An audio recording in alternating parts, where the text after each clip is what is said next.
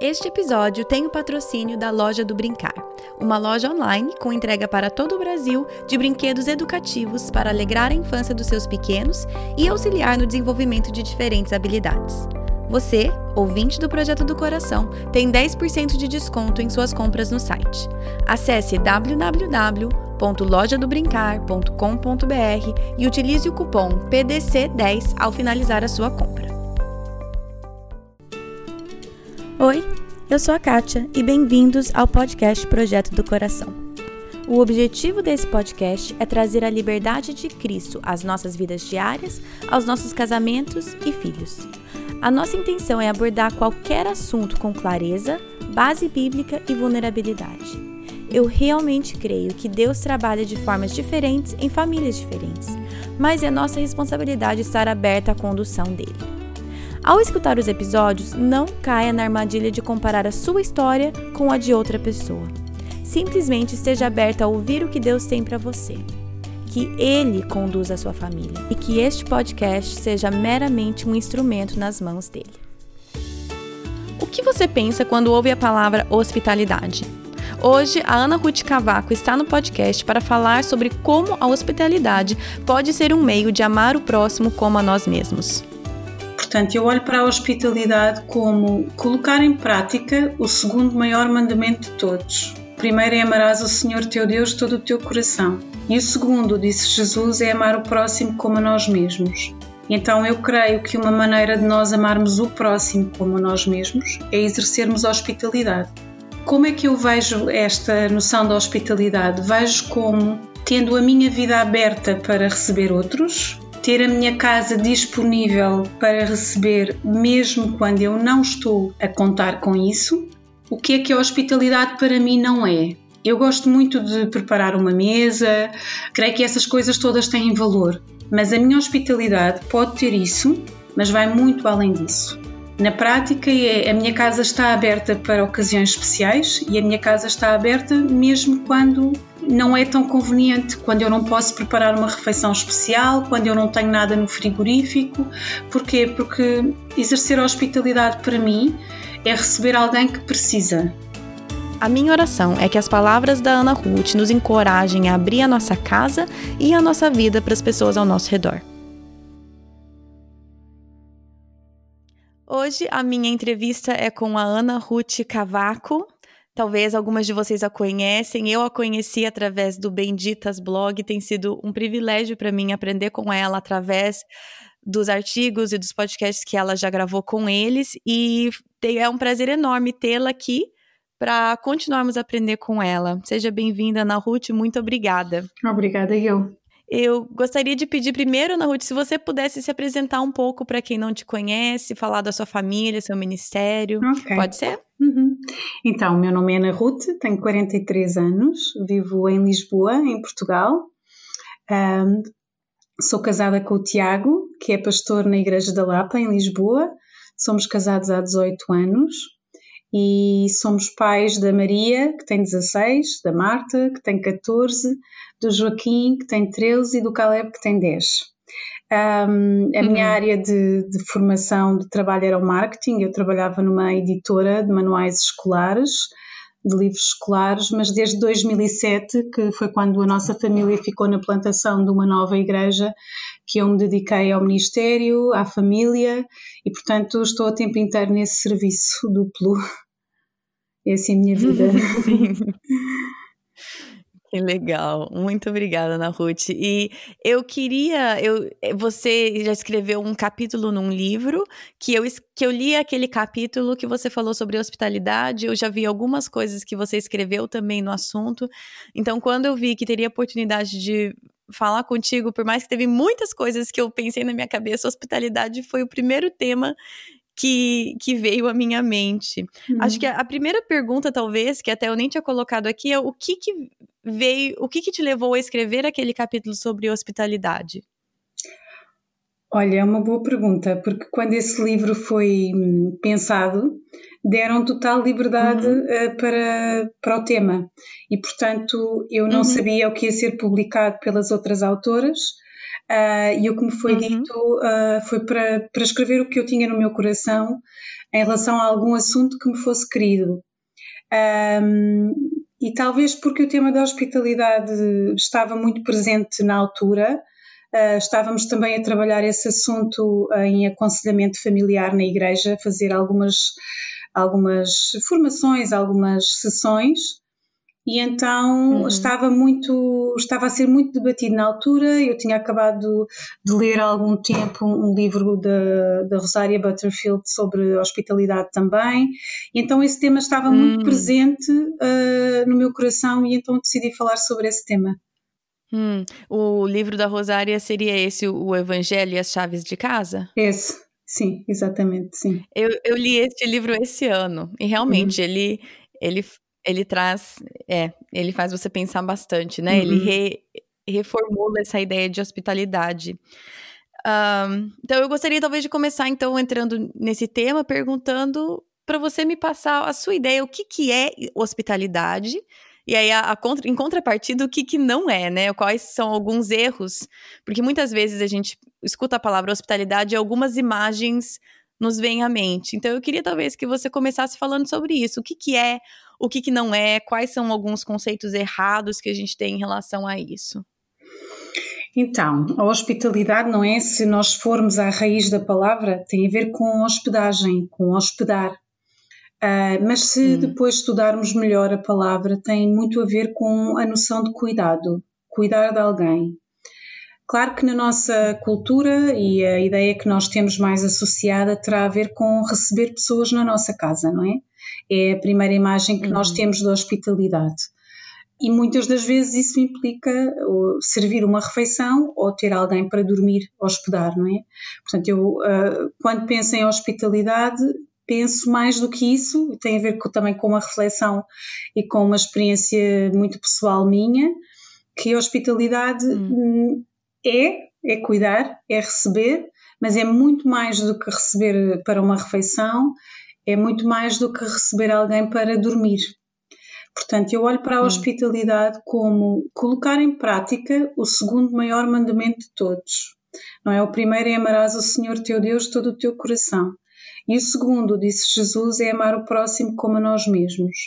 Então eu creio que hum. uma maneira de nós amarmos o próximo como a nós mesmos é exercermos a hospitalidade.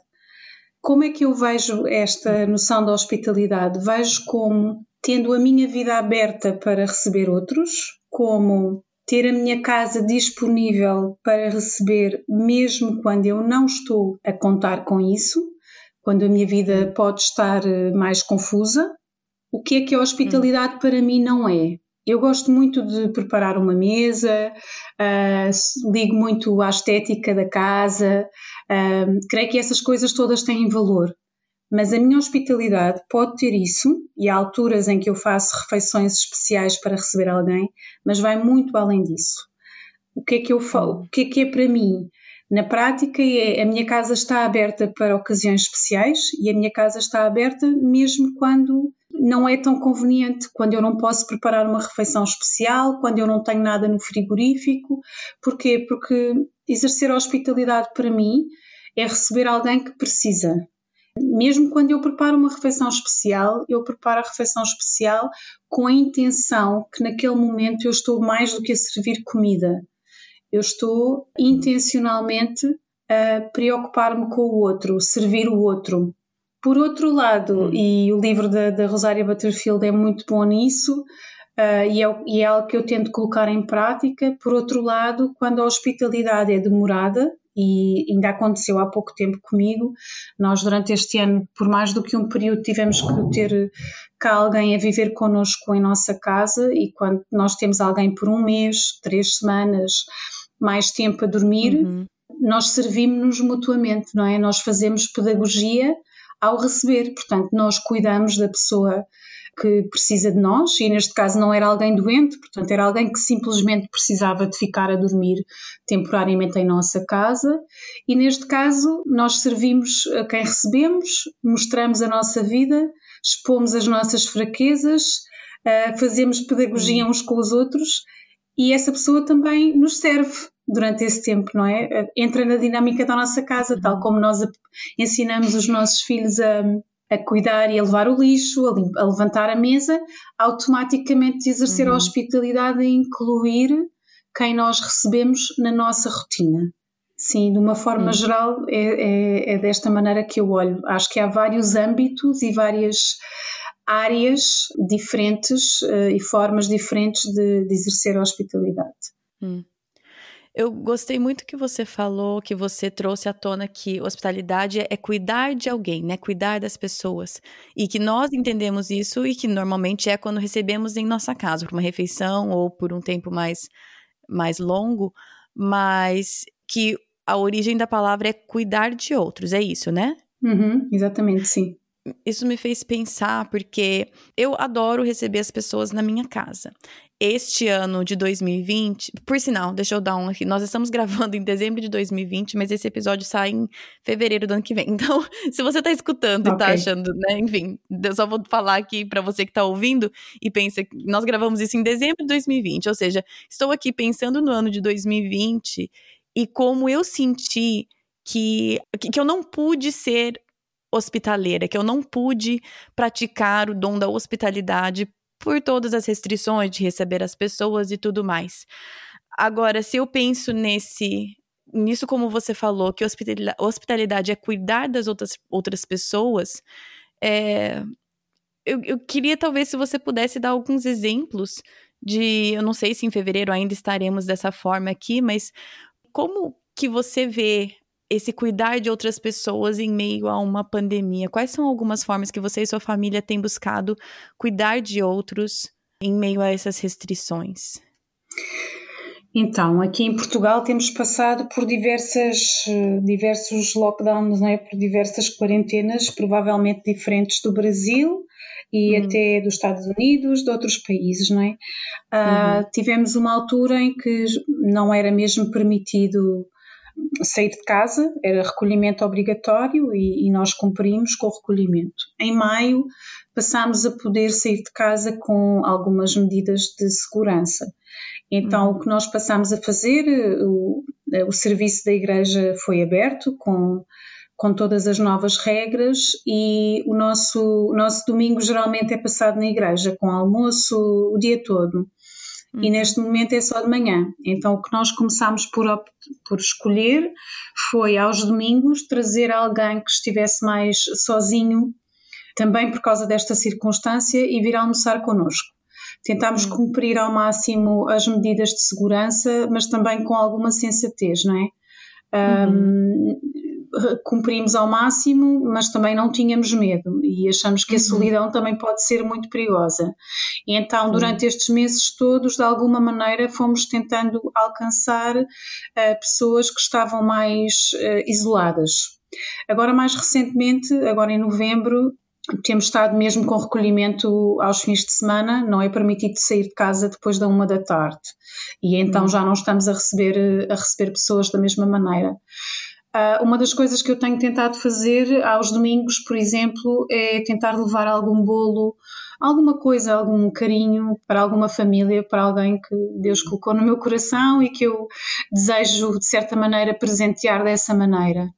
Depois, hum. durante a semana, felizmente, nós temos alguns encontros, temos reunião de oração à quinta-feira, estudo bíblico das mulheres, então temos tentado de uma forma mais individual, portanto não é tão corporativa, não é tanto em grupo, um, uhum. estar pontualmente, até porque no serviço pastoral, no Ministério Pastoral, nós temos aconselhamento, não é? E acabamos uhum. por ter que fazer ou pelo Zoom ou online, e alguns casos são situações mais delicadas, têm mesmo que ser presencial, com máscara, essas coisas todas. O que eu tenho tentado pessoalmente fazer é manter em contacto, saber quais é que são as necessidades, porque temos situações de desemprego e consequências assim um pouco mais sérias eh, na vida das pessoas por causa da, da, da economia e de como a quarentena tem fechado algum, algum tipo de negócio. E, portanto, uhum. temos tentado chegar de maneira mais individual e temos traçado uma estratégia a nível da igreja, portanto, da, da, diaconia, das pessoas que servem, de estar atentos individualmente às pessoas e assegurar que não existe que existe o isolamento obrigatório, o recolhimento obrigatório, mas que não existe a solidão. Hum. E, e, em alguns casos, quando não podíamos sair íamos mais pela questão das videochamadas, dos telefonemas, eu creio que isso aconteceu muito por todo o lado. Uhum. Uh, claro que sentimos ah, que existe, existem pessoas ah, que não, para quem não está a ser fácil, não têm famílias com filhos, vivem mais sozinhas e estamos a orar para que esta situação termine depressa e espero que quando este uhum. podcast for ouvido todas estas coisas possam parecer um pouco ridículas e, e passadas. É essa a minha oração. Mas temos tentado assim colmatar um, aqui e ali da maneira que é possível ao mesmo tempo que respeitamos as autoridades e as, e as instruções que temos têm sido mais ou menos assim. Mas, por exemplo, nós, nós costumamos receber frequentemente pessoas para ficarem mesmo cá em casa e, claro, não, é, não há movimentação habitual, mesmo até de, de, de pessoas, amigas, a, a, visitarem, não existe e, portanto, sentimos também essa falta. Uhum, sim. É. Outra coisa que eu queria ressaltar no que você falou é que você falou que você gosta dessa questão estética, de preparar refeições especiais e tudo mais, mas que hospitalidade não se resume a isso. Que muito, mas eu acho que o que eu queria pedir para você expandir um pouco em cima é sobre essa essa dificuldade em aceitar receber as pessoas e abrir a nossa casa e a nossa vida quando a situação não é ideal quando nós não estamos preparados para isso ou está acontecendo alguma coisa. Se você puder falar um pouco comigo sobre talvez algumas situações em que em que foi difícil abrir a tua casa justo porque as condições não estavam propícias para isso. Uhum. Há várias razões que nos podem levar a ter dificuldade em receber alguém. Eu acho que a principal, e para as mulheres em particular, é a questão de de vivermos preocupadas com a nossa imagem. Não há como uhum. escapar a este tema. Nós temos todos temos um desejo de aprovação, não é? E, uhum. e, desejamos receber, porque a nossa casa, a maneira como nós nos vestimos, a maneira como nos apresentamos, a maneira como temos a nossa casa reflete quem nós somos. Uh, não acho que haja nada de errado em, em ter esse cuidado, nós devemos cuidar-nos, devemos ter a nossa casa com alguma organização, mas não podemos ser escravos disso. Hum, eu vou sim. ser muito sincera, apesar de eu ter crescido, sou de uma família numerosa, eu cresci numa casa que estava sempre aberta para as pessoas. Hum. Os meus pais não eram muito preocupados com a questão de se estava tudo muito organizado, eles recebiam sem pensar e eu cresci com essa mentalidade, mas também por ser de uma família numerosa, quando eu vim para a minha casa, eu queria ter as coisas organizadas como na verdade eu nunca tinha conseguido ter quando éramos muitos. Uhum. E então eu lembro-me que para mim nunca foi uma questão receber pessoas em casa, era Óbvio que eu ia ter que receber pessoas em casa porque isso fazia parte da minha identidade quando cristã, mas vou ser honesta, eh, eh, eu sacrificava muita coisa há 18 anos quando casei para ter as coisas o máximo organizadas para a pessoa que vinha dormir ou para a pessoa que vinha comer. Estava muito hum. preocupada com uh, mostrar o meu lar perfeito. E, e, esta foi uma coisa que eu tive de mudar. Depois há uma segunda coisa que nos pode fazer ter receio de receber pessoas. É quando nós temos conflitos familiares, não é?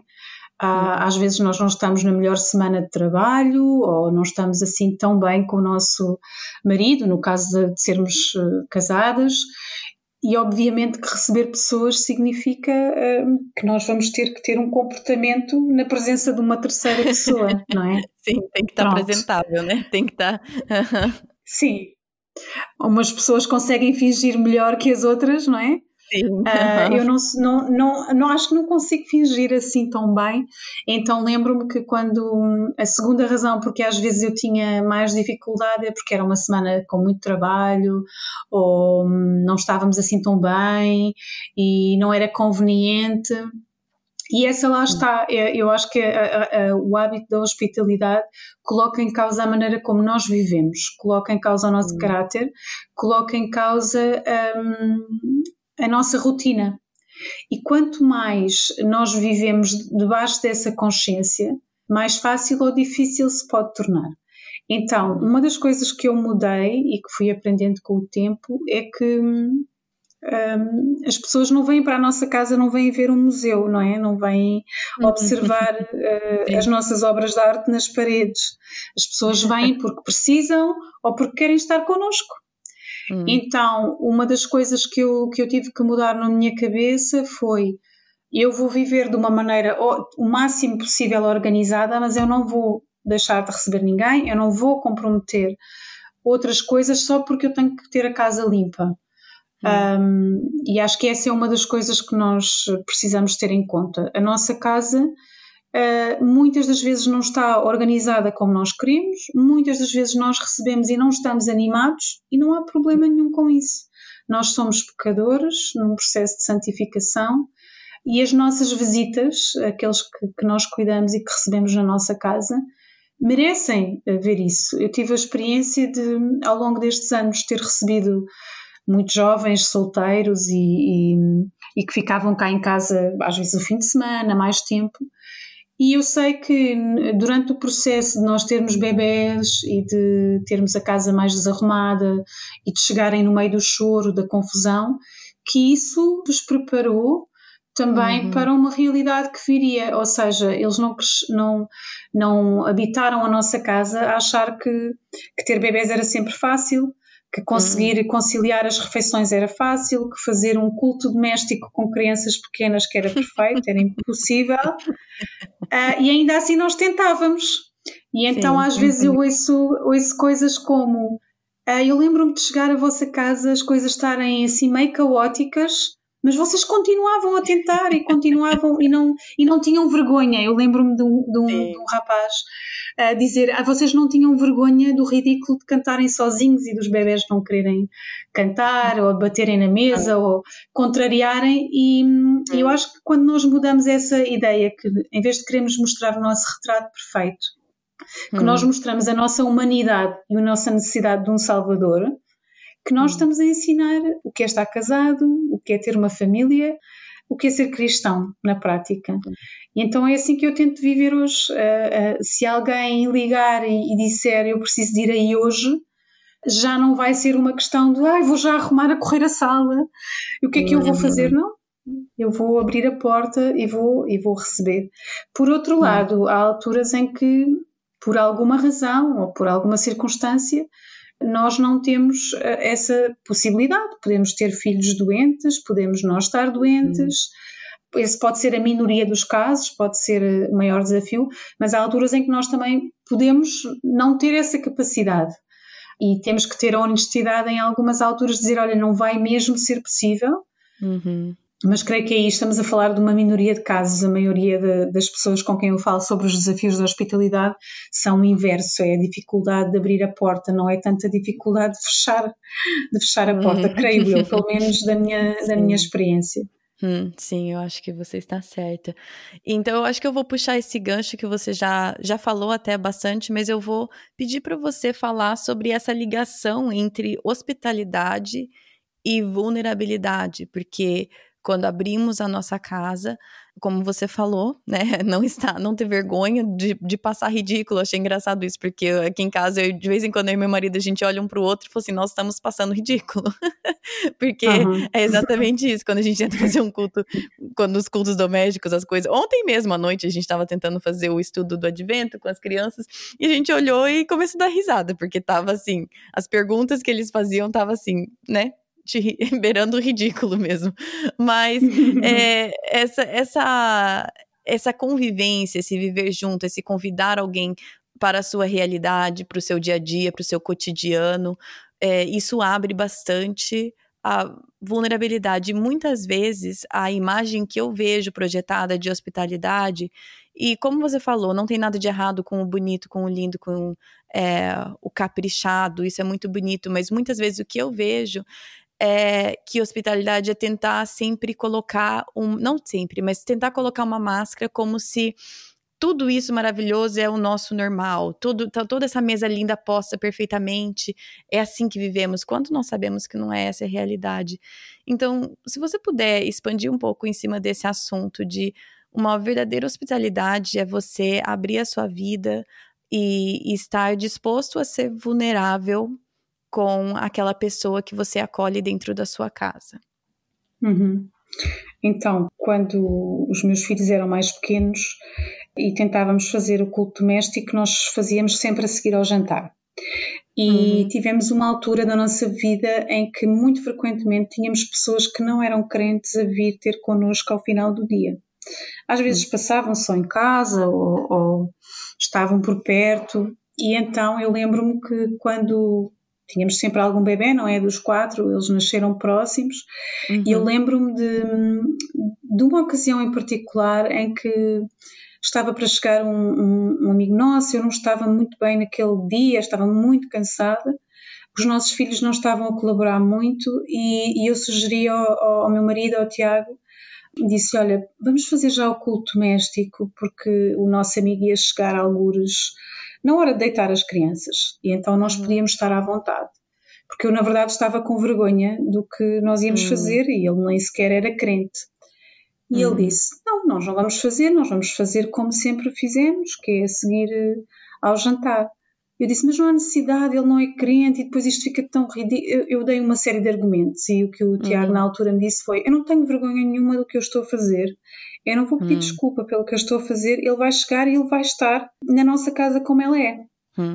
E na altura aquilo foi um bocado difícil para mim, porque era um dia não e eu não queria e achava que, eh, também ao mesmo tempo, eu achava que era um bocadinho violento impor uh, aquele momento de oração e de devoção à, àquele amigo nosso.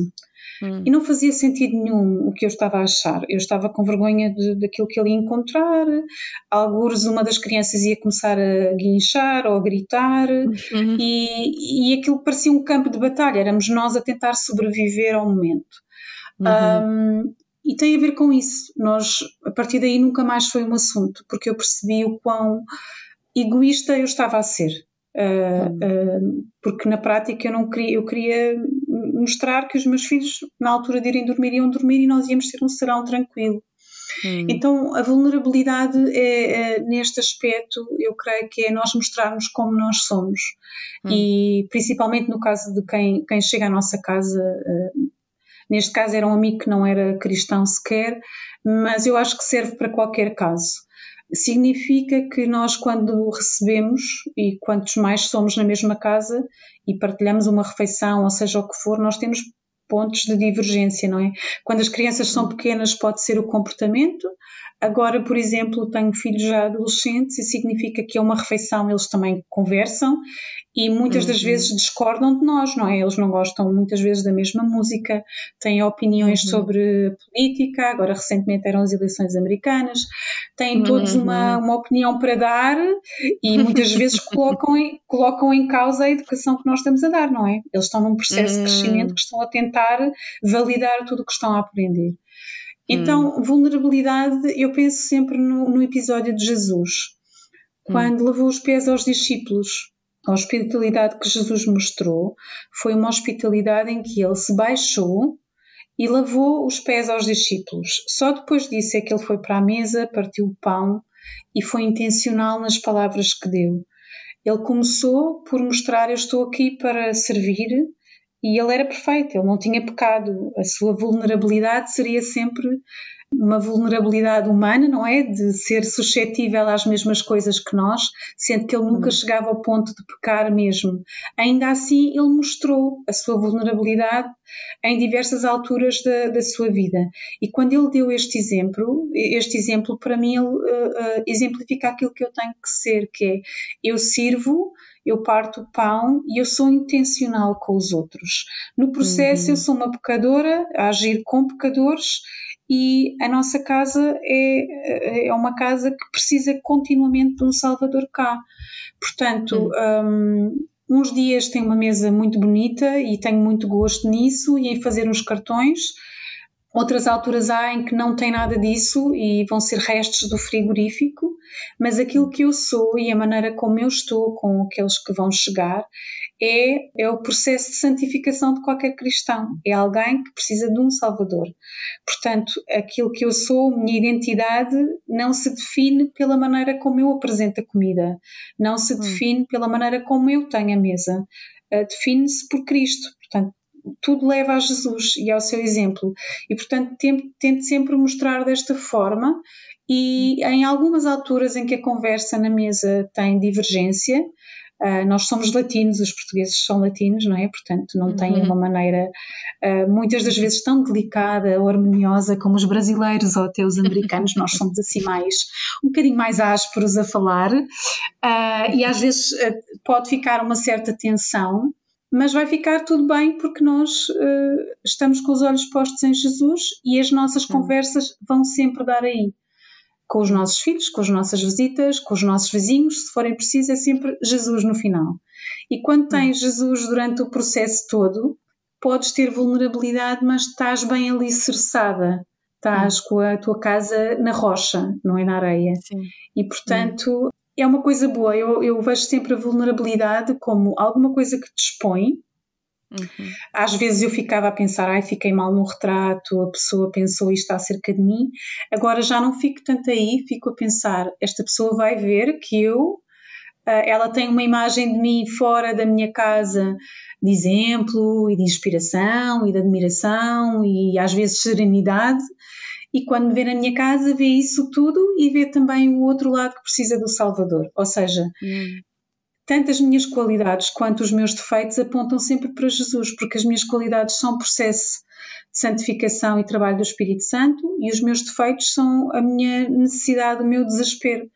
E creio que quando hum. ouço alguém dizer, olha, eh, uma das coisas que mais me ajudou uh, na, na tua amizade foi ver como tu não tinhas problema em mostrar as tuas dificuldades, como uh, mostraste como mostraste o teu desânimo numa altura, isso serviu muito para mim porque eu vi que tu tinhas tanta necessidade de Jesus como eu.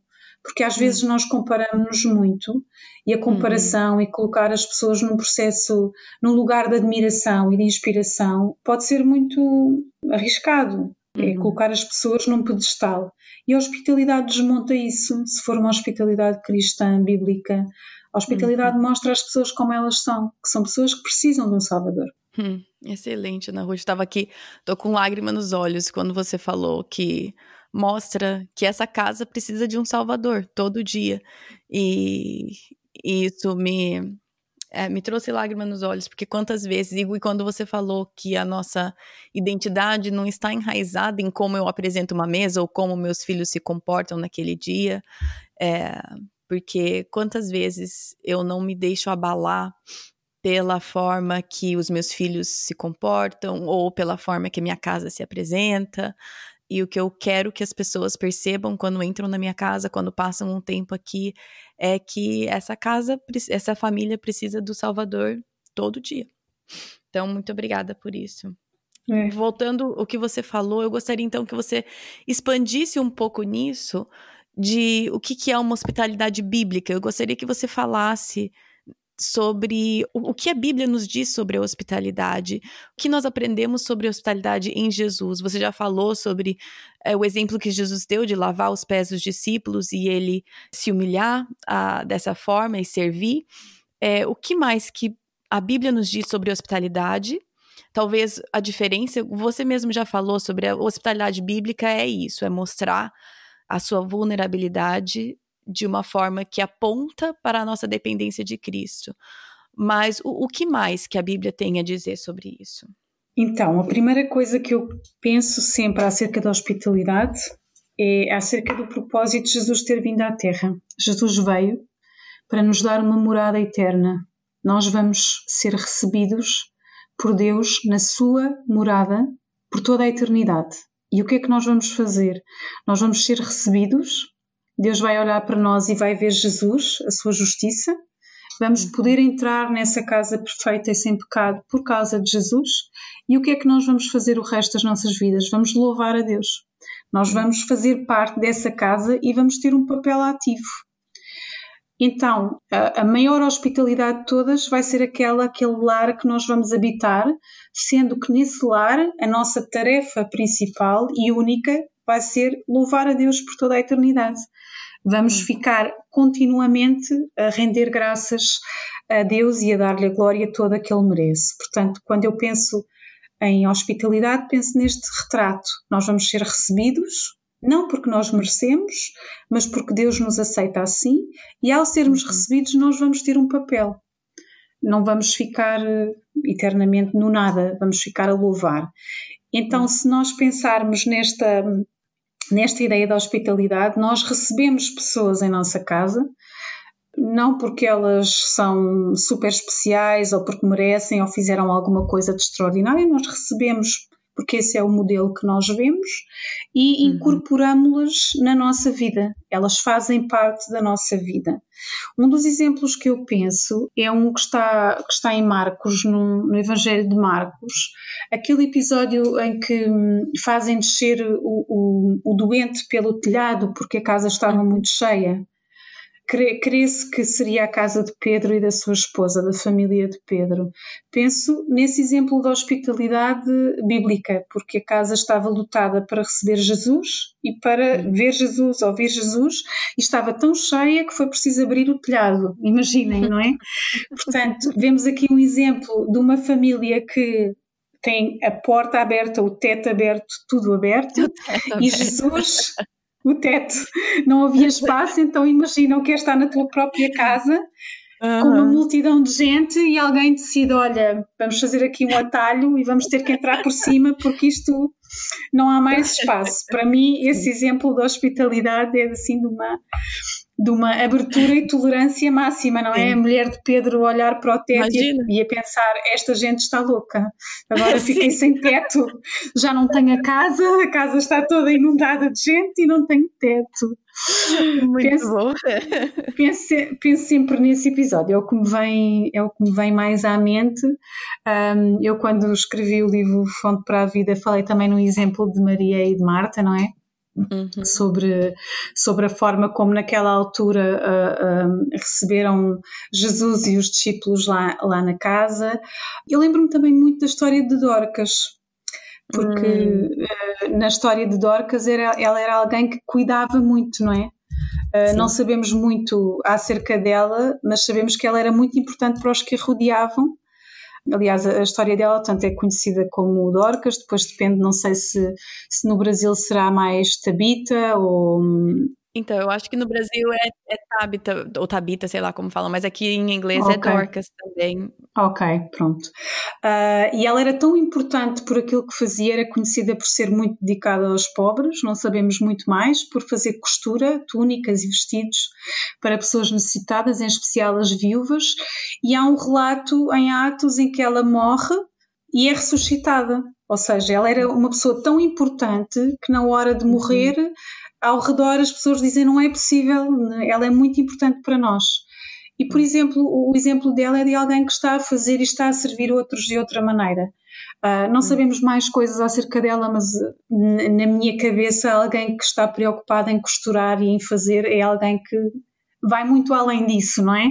Usa, está a usar os seus recursos, está a usar uhum. o seu tempo para costurar e com certeza faria muito mais coisas, porque quem tem esse cuidado com o próximo uh, cuida de muitas maneiras. Uh, portanto, quando eu vejo estes exemplos, para mim na Bíblia são muito inspiradores porque mostram diversas formas de cuidar do outro, abdicando do seu próprio conforto. Eu creio que a hospitalidade implica sempre abdicar de conforto, abdicar de ideias, abdicar de hum. recursos. Significa ter a nossa carteira aberta também. Não há maneira de de, de escapar a isto, porque quando nós recebemos pessoas que necessitam e que precisam ficar em nossa casa, não é só uma refeição, às vezes nós temos que ajudar de outras formas. Hum. Uh, e, portanto, significa nós olharmos para a nossa casa e para o nosso lar da mesma maneira como devemos olhar para o nosso dinheiro, que é os meus recursos são dados por Deus para os meus bens essenciais e para servir os outros. É assim hum. que eu vejo o, o, o, serviço de hospitalidade, uh, de cuidado para com o outro. Sim. É, eu... Não sei se respondi assim à pergunta. Sim, e respondeu quase até a próxima que eu vou fazer, que é okay. é o, o, custo. O custo, porque hospitalidade custa, e não só financeiramente, né? Como você falou, até a família de Pedro até perdeu o teto, não tinha pensado nisso, mas o custo da hospitalidade, né? E, mas eu queria talvez que você falasse aí um pouco mais sobre isso? O que, que custa a hospitalidade, não só financeiramente, mas emocionalmente também? Você falou aí que abrir mão de até não só recursos materiais, mas também de ideias. Se você puder falar um pouquinho mais sobre isso, eu acho que seria muito válido a gente entender o custo da hospitalidade. Eu creio que a questão da, da, da hospitalidade mexe muito na forma como nós nos relacionamos com os outros. E é possível ter uma vida de ter uma casa e sermos pessoas que gostam muito de receber outras e fazer muitas refeições e ainda assim ser uma vida apenas social, de convívio, de uhum. conversa de café, nunca passar do superficial. Uhum. E eu creio que quando nós pensamos de uma maneira hospitaleira, nós podemos divertir-nos com as pessoas que recebemos. Eh, eu acho que nós, enquanto cristãos, vivemos muitas vezes o dilema que ter um bom tempo, ou espontâneo, ou divertido com alguém, entra em conflito com o espiritual. E, e eu creio que não. Tudo é espiritual, até a maneira como nós nos divertimos, não é?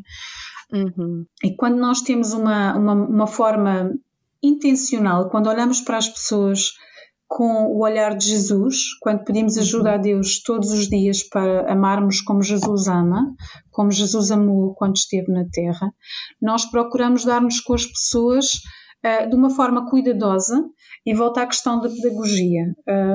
Quando nós recebemos alguém, se a pessoa está em necessidade, está a passar por uma dificuldade, uh, está num processo e às vezes de separação ou de conflito, uh, precisa de falar, nós precisamos de receber e cuidar dessa pessoa ao mesmo tempo que a instruímos e mostramos quais são também qual é o nosso espaço. Eu acredito que receber isso significa que também usarmos bem o nosso tempo e responsabilizarmos as pessoas pelo uso desse tempo, não é? Especialmente quando as pessoas vêm até nós porque precisam de companhia.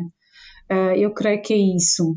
Ao mesmo tempo, acredito que quando nós recebemos, sem ser necessariamente com uma necessidade, e quando nós temos um discernimento mais apurado, muitas das vezes é só uma refeição, mas nós conseguimos intuir a fragilidade da pessoa, o momento em que a pessoa está a passar. E quando a nossa vivência em casa é mais intencional, nós abrimos espaço também para essa exposição do outro, uhum. de, de podermos gastar um tempo mais produtivo, não é? Num tempo que não seja só diversão, que não seja só conversa jogada fora, que seja uh, uma preocupação, um, um cuidado.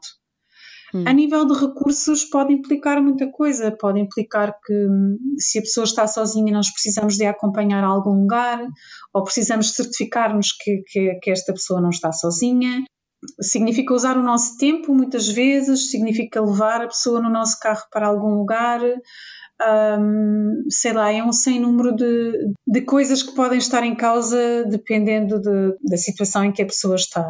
Em alguns uhum. casos, significa, pela minha experiência, que nós usamos o nosso tempo e damos a nossa hospitalidade, sacrificamos, mas também instruímos a pessoa acerca da sua responsabilidade pessoal. Ou seja, eh, eu creio que existe uma prestação de contas quando nós desenvolvemos relacionamentos mais intencionais e vemos pessoas a passarem por dificuldade, eh, passa também por muita, por muita questão do aconselhamento bíblico, que não é só pastoral, é um aconselhamento que deve existir no corpo de Cristo, entre hum. crentes e não só.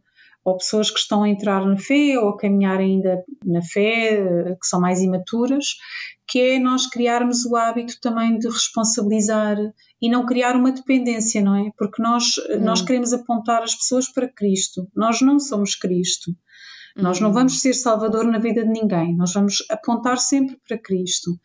E, portanto, significa usar os nossos recursos, mas também muitas vezes responsabilizar, não é? Porque muitos dos problemas que às vezes as pessoas têm também são erros da, da vida delas, uh, são hum. processos que ainda estão a viver e, portanto, significa que nós criamos uma dinâmica que sacrificamos e damos, mas também podemos pedir contas. Temos hum. que criar uma cultura de família, que é o que nós fazemos com os nossos filhos, não é? Nós damos aos nossos hum. filhos, sacrificamos-nos ao máximo, mas responsabilizamos, tentamos mostrar-lhes que uma escolha tem uma consequência. E, portanto, eu creio que de uma maneira diferente, quando exercemos a hospitalidade e incorporamos as pessoas na nossa vida, temos de criar uma dinâmica corporativa. Uh, Mas obviamente que no, no, uso dos nossos recursos, a Rosária Butterfield é, é, mais radical nisso e eu concordo com ela, que é, significa que o nosso orçamento familiar hum.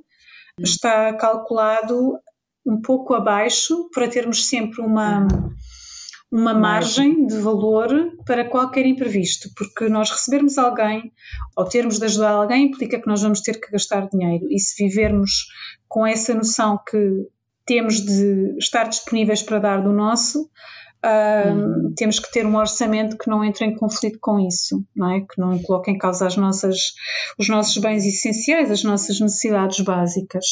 E eu concordo muito com essa perspectiva, que é um, viver com uma carteira de uma forma prudente para que quando for necessário receber isso não seja um problema para nós. Sim.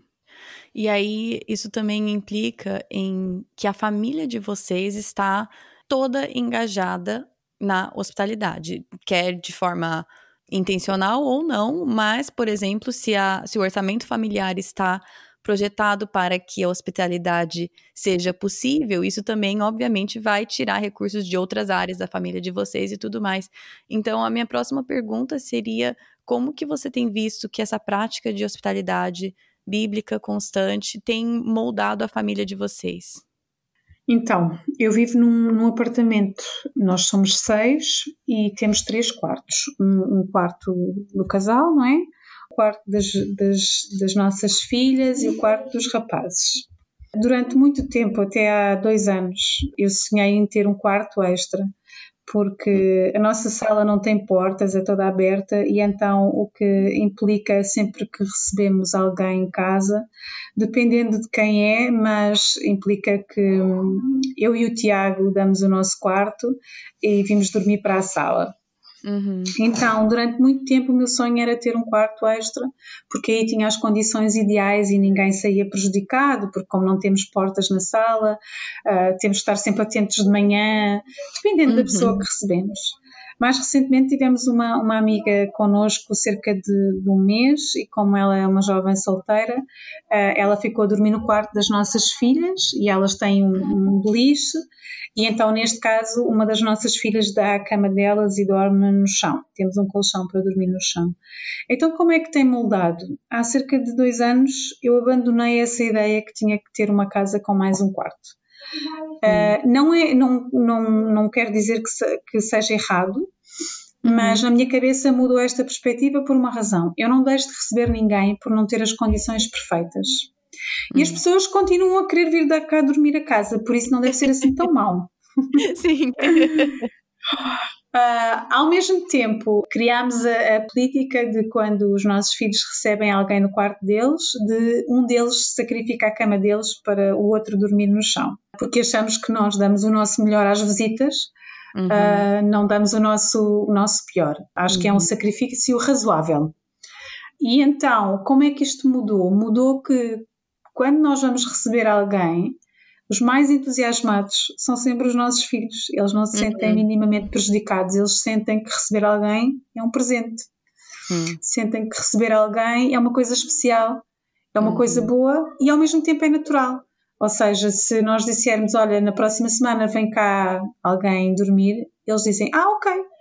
Já não é, portanto, por um lado celebram porque gostam, por outro uhum. lado, é absolutamente natural. Não, não, não vai nenhum dizer, oh, que chatice, vou ter que dormir novamente no chão. Não, vai ser, ai, que bom que uhum. aquela pessoa vai dormir no nosso quarto e começam às vezes a sonhar com uma outra coisa que podem, que podem fazer um, especial e, ou às vezes na refeição, se calha num dia em que nós vemos filme e comemos pizza e todas essas coisas. Portanto, a maneira como mudou é hum. que eu creio que o, a nossa família e os nossos filhos crescem com uma ideia que a casa está aberta. Uh, a nossa casa, à semelhança de tudo o que nós temos, não é nossa.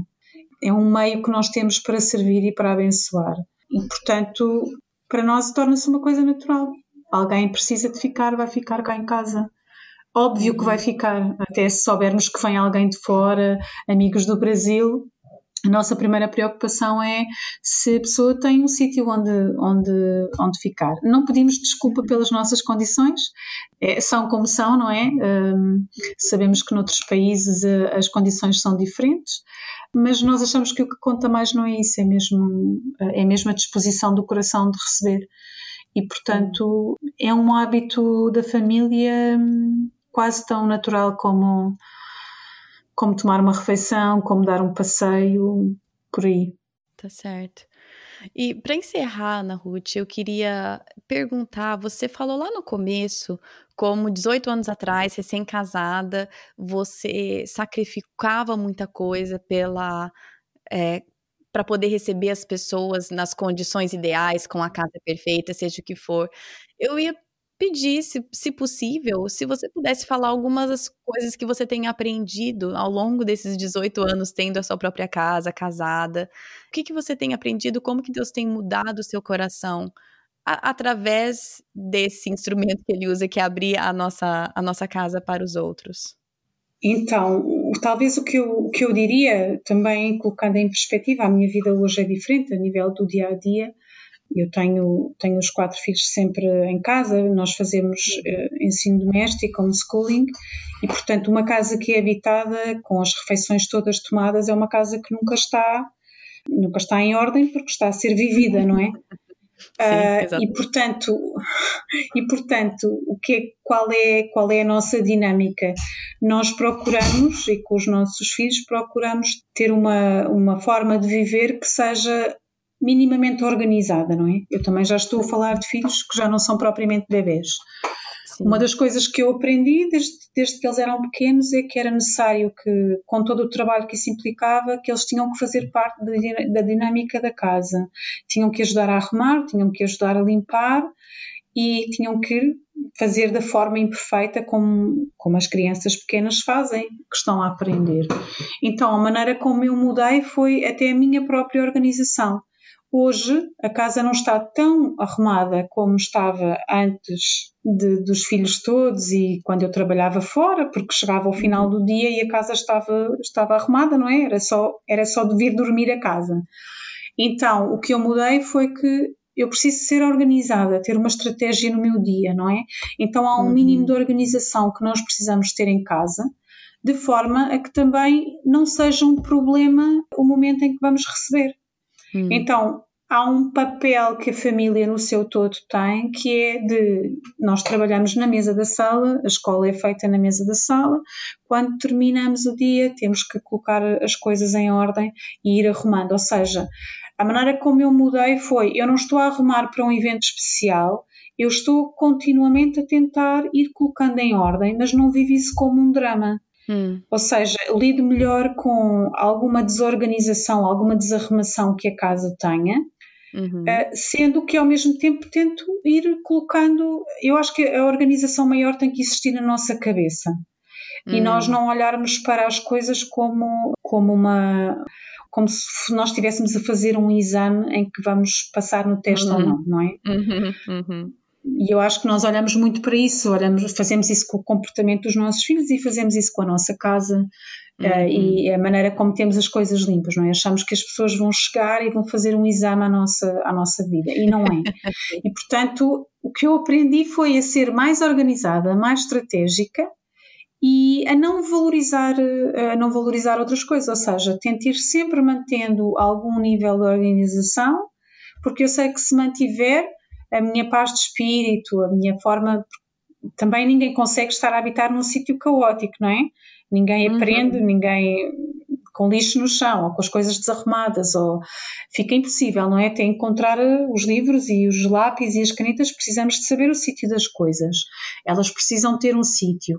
Uh, mas é também a nossa organização da nossa cabeça. Então, o o que eu mudei foi essa maneira de ver o dia a dia, tentar manter sempre uma ordem, uma estratégia para o dia e engajar todos os elementos da família para saberem que há um limite e quando chega a um limite nós temos que todos trabalhar juntos para o caos não se instalar. Hum. Um, e quando vivemos assim, acaba por ser mais fácil qualquer imprevisto, qualquer, qualquer uh, apontamento de última, de última hora que surja para nós podermos, uh, para nós podermos receber. E não é para mim um problema não ter uma mesa especial e ter que ser com, com qualquer comida. Sinto até que isso faz com que numa rotina hum, mais consistente de recebermos pessoas continuamente, uh, acho até que isso deixa as pessoas mais à vontade para serem uhum. elas. É, e não acharem que estão a chegar a um evento super, super importante. Embora às uhum. vezes eu goste e digo, olha, hoje vai ser super especial que eu, que eu quero mesmo fazer esta. Mas às vezes também, uh, também faço só quando nós estamos os seis. Uh, ao sábado, se nós estivermos em casa, por exemplo, se nós estivermos em casa ao sábado, eu vou pôr a mesa especial como se nós fôssemos ter visitas. Porque hum. me apetece. E porque, portanto, acho que é um, é um pouco isso. Hum. Muito legal. Sim, eu acho que as pessoas, pela, pelo que eu tenho visto aqui em casa também, as pessoas gostam, no geral, de sentir que fazem parte da família, entre aspas, que é que vão entrar ali na nossa rotina diária, e isso realmente faz com que as pessoas se sintam mais à vontade, né? Uhum. Uhum. Ana Ruth, eu queria te agradecer muito pelo seu tempo, por compartilhar um pouco da sua sabedoria. Eu queria perguntar, eu sei que você já citou o livro da Rosária Butterfield, O Evangelho e as Chaves uhum. de Casa. Tem mais algum recurso? Eu gostaria, eu esqueci de falar, né, o nome do livro, Fontes para a Vida, da editora 371. E além disso, você teria algum livro ou recurso para sugerir para quem quiser aprender um pouco mais, estudar um pouco mais sobre hospitalidade? Talvez não iria tanto para um tema só da hospitalidade, mas há, há, um livro que eu gostei muito que li a seguir a esse, que é do James K. Smith. Eu acho que já existe em português do Brasil, que é o You Are What You Love. Ai, sim, adoro esse livro. Sabes uhum. qual é? Acho, ah, eu, acho, eu acho que existe em português, que uma amiga minha comentou sobre ele é. esses é. dias. Você é okay. o que você eu, ama, imagino que seria. Por aí. Eu iria para esse livro por, por uma uhum. razão. Ele não é sobre hospitalidade, mas ele é uhum. acerca uhum. de como o nosso, as escolhas que nós fazemos as decisões que nós tomamos, a forma como nós vivemos, refletem aquilo que está no nosso coração e aquilo que nós amamos. Aquilo que nós temos entusiasmo, nós vamos conseguir concretizar. E eu creio que a hospitalidade é muito acerca de o que move, o que está no nosso coração pelos outros e a maneira uhum. como nós olhamos para os nossos recursos ao serviço dos outros. E quando nós entendemos isto acerca do nosso caráter cristão, eh, nós mudamos a nossa perspectiva em relação à maneira como nós nos vemos, à nossa identidade e como nós vemos os outros e nos comportamos. E onde estão hum. os nossos amores e as nossas idolatrias na prática. E, portanto, uh, embora o da Rosária Butterfield ele é bastante completo a nível da temática da hospitalidade, por isso nem arrisco muito, muito mais. Eu acho que esse do James K. Smith é muito bom. Gosto muito uhum. desse livro também. Sim. E onde as pessoas podem te encontrar na internet, Ana Ruth, que querem aprender mais, querem ler mais do que você escreve, do que você produz, onde elas te acham? Então, eu tenho o canal principal, não é? O Instagram, embora eu nem sempre sou muito regular, mas está como Ana Ruth Cavaco. Eu tenho um blog desde 2013. Eu sei que os blogs e os sites já não estão muito na moda, mas eu continuo a gostar de textos e coisas não uhum. tão pequenas.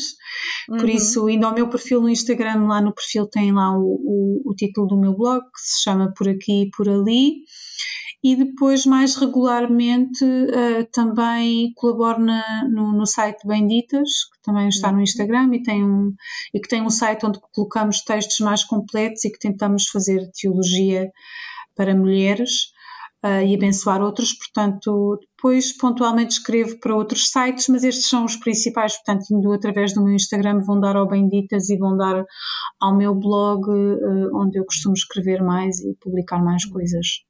Muito legal. Hannah Kut, mais uma vez, muito obrigada. Eu posso obrigada pedir para que você encerre esse tempo com oração? Claro, sim. Pai nosso que estás nos céus, obrigada, Senhor, porque um dia nós vamos ter uma morada perfeita, vamos ser recebido, recebidos pelo, pelo Pai do céu e, e vamos poder habitar nesta casa uh, maravilhosa e vamos poder louvar-te por toda a eternidade. Ajuda-nos a olhar para esta morada, a desejá-la, a viver com essa, com essa paixão e a viver também com amor pelos outros, a convidá-los a fazer parte desta, desta habitação. Pedimos-te que nos ajudes a ter um coração disponível, a praticar o segundo maior mandamento de todos, a amar o próximo como a nós mesmos. Ajuda-nos a ser humildes, a abrir a porta da nossa casa, os nossos recursos, um, a administrar bem uh, os dons e os talentos que tu nos dás ao teu serviço, Senhor. Obrigada por todas estas coisas, em especial pelo teu Filho Jesus. Amém. Amém. Bom, gente, eu não sei falar para vocês o privilégio que é para mim entrevistar pessoas como a Ana Ruth, mulheres que estão é, como ela, ela está um passo à minha frente. Ela tem filhos adolescentes, jovens, e já entrevistei mulheres também que estão alguns passos à minha frente com filhos adultos ou até netos, mas o privilégio que é para mim entrevistar essas mulheres. Eu sei que não tinha nada a ver com criação de filhos especificamente esse podcast, mas eu presto atenção na, na fala delas e eu tô sempre com os ouvidinhos em pé, assim, escutando para eu aprender. E eu estava reparando na maneira que a Ana Ruth falava dos filhos, das fases diferentes, de como lidavam com situações com bebês chorando, pessoas em casa, é, situações de cansaço e mesmo assim abrindo a casa para as pessoas. Me chamou bastante atenção a parte que ela falou sobre um dia que ela estava cansada e, e propôs para o marido: vamos fazer o cultinho antes, porque eu não tô afim de fazer com a visita aqui. E como o marido dela também, não, nós vamos fazer, porque a nossa família é assim, nós vamos fazer agora, e nós vamos fazer com ela aqui mesmo.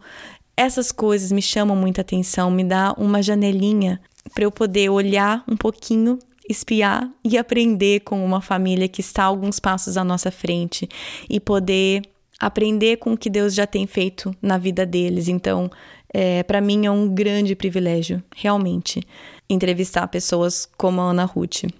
Uma outra coisa que me chamou a atenção também foi quando ela falou que hospitalidade pode ser simplesmente um convívio social, né? Que nós podemos, não é porque você recebe as pessoas na sua casa que quer dizer que você está praticando uma hospitalidade bíblica. Não quer dizer só porque você tem vários jantares na tua casa com amigos que você está realmente amando o próximo como a si mesmo. Pode ser simplesmente uma atividade social.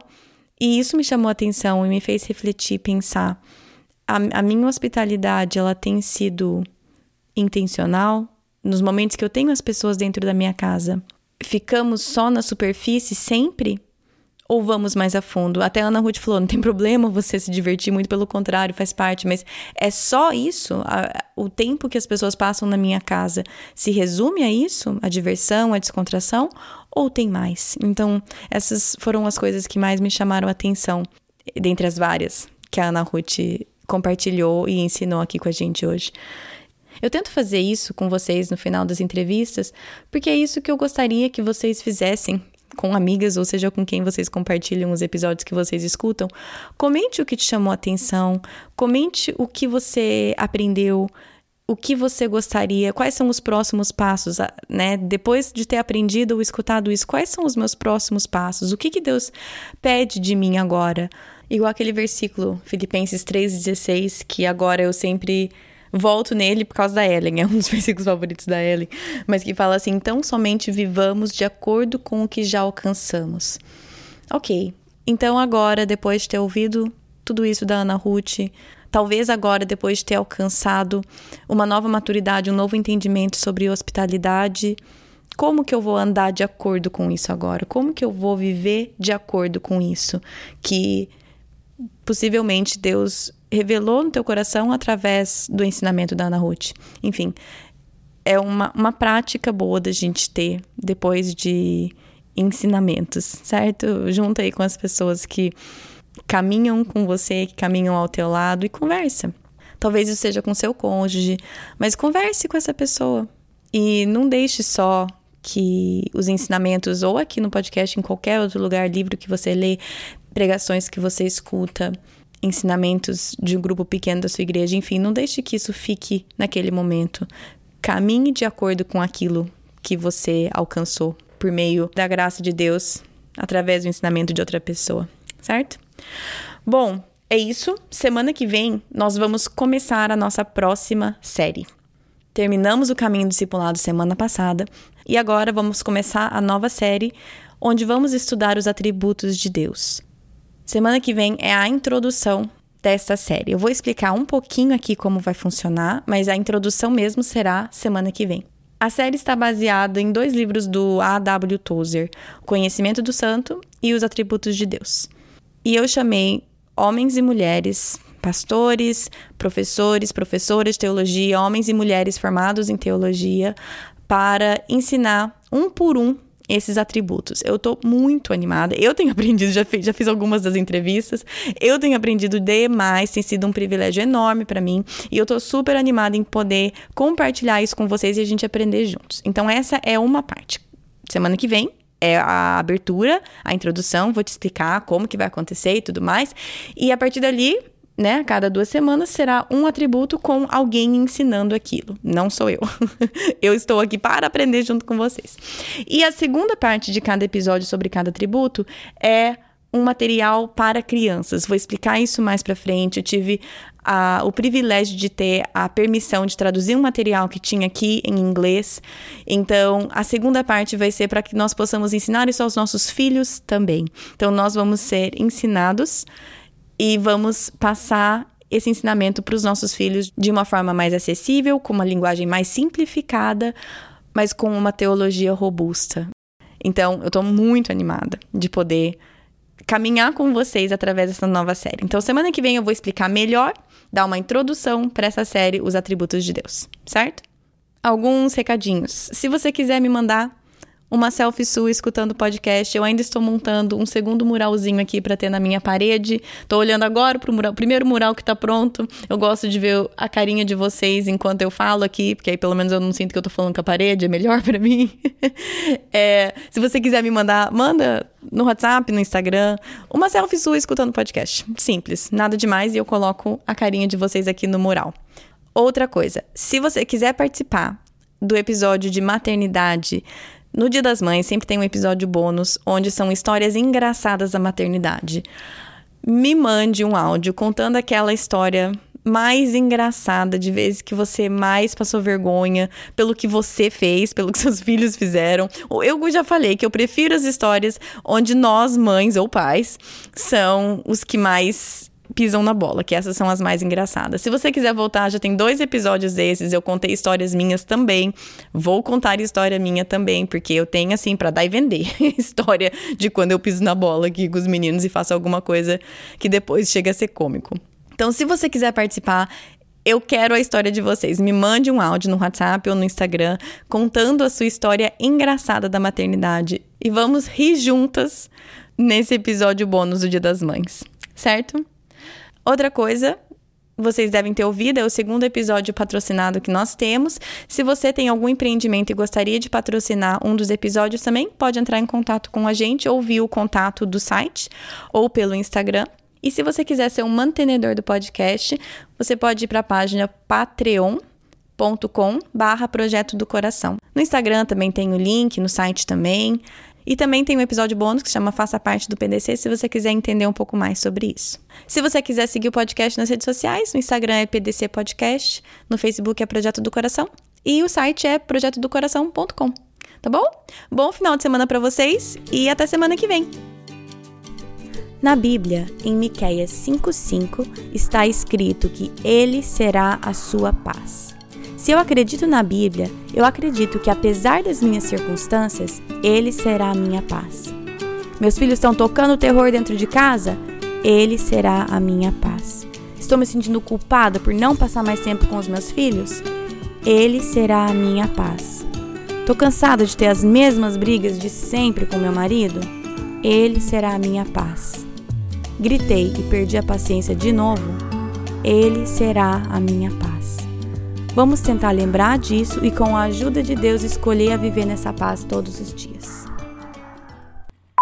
Das meninas, temos duas raparigas e dois rapazes. Desculpem, no Brasil não se diz esta palavra, é melhor cortar, não é? Desculpa. Fala de novo. Eu gostei, eu gostei da palavra. Opa! É mais forte que eu, nós usamos tanto e eu sei que não se usa, mas pronto. Mas eu gostei. Então. Mas enfim, pode falar de novo, pode falar de novo.